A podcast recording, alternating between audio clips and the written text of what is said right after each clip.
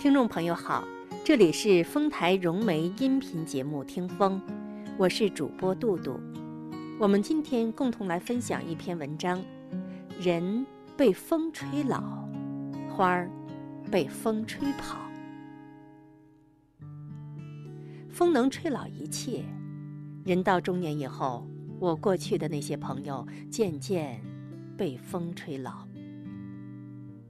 于二是我三十年前相识的朋友。那时他三十五岁，我二十三岁，整整大我一轮。于二当年是肉联厂会计，他把进出冷库的猪下水记在一本油汪汪的小本子上，业余时间用来写诗。于二三十八岁结婚，娶了一个乡下女子为妻。住在一间老式厢房里，现在他的女儿已经研究生毕业。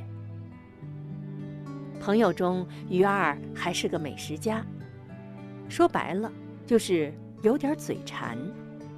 从前他一个人骑自行车，迎着风转遍小城的旮旮旯旯。有一次，于二对我说：“城北小腊春的猪头肉不错。”想吃要下午三点去排队，去晚了猪头肉就卖光了。鱼儿还喜欢吃那家卤菜店的鹅头、鹅肝和鹅肠子。想吃地道的早茶，鱼儿有时天未亮起床，被晨风吹拂着，去城中的富春点一碗头汤面。鱼儿不在意面，而在乎汤。那一碗用鳝鱼骨熬制的鱼汤又浓又鲜，鱼儿喝了鱼汤，中气十足，神清气爽。鱼儿这几年老了，被风吹老，明显的眼袋下垂。他有时还骑车子到报社找我，兴奋地告诉我又发了几首小诗，还说要请我喝酒。我知道。前些年，他把烟酒戒了，却添洁癖，基本上不与外人吃饭。风不紧不慢地吹着，吹着一个人慢慢变老。可爱小老头，是我对陆公的印象。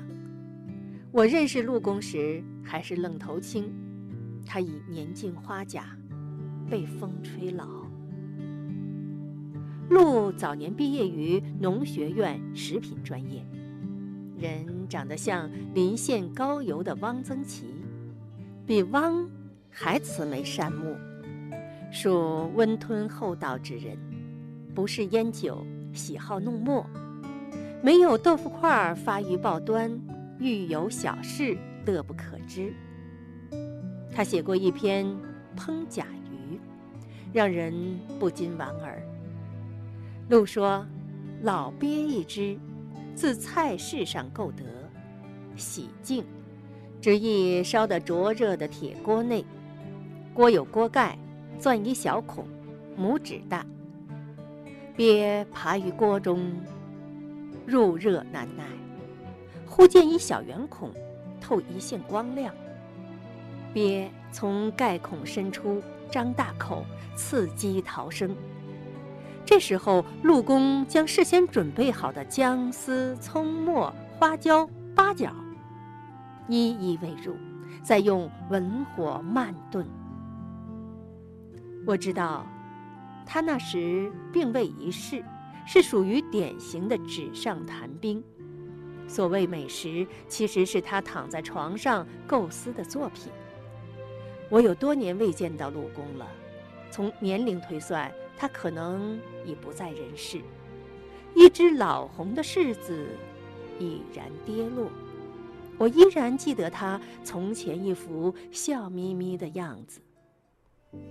我的朋友渐渐地被风吹老，我也会被风吹老。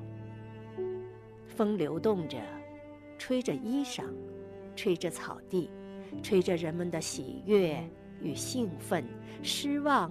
与不满，虚荣与自尊，爱恨与情仇，吹得树叶哗哗作响，消失于看不见的地方。我在春天曾经观察一棵树，它的那些花儿是被风吹跑的。树下走过一个男人，头发飘飞，人被风吹老。听众朋友，感谢收听本期的丰台融媒音频节目《听风》，我们下期节目再见。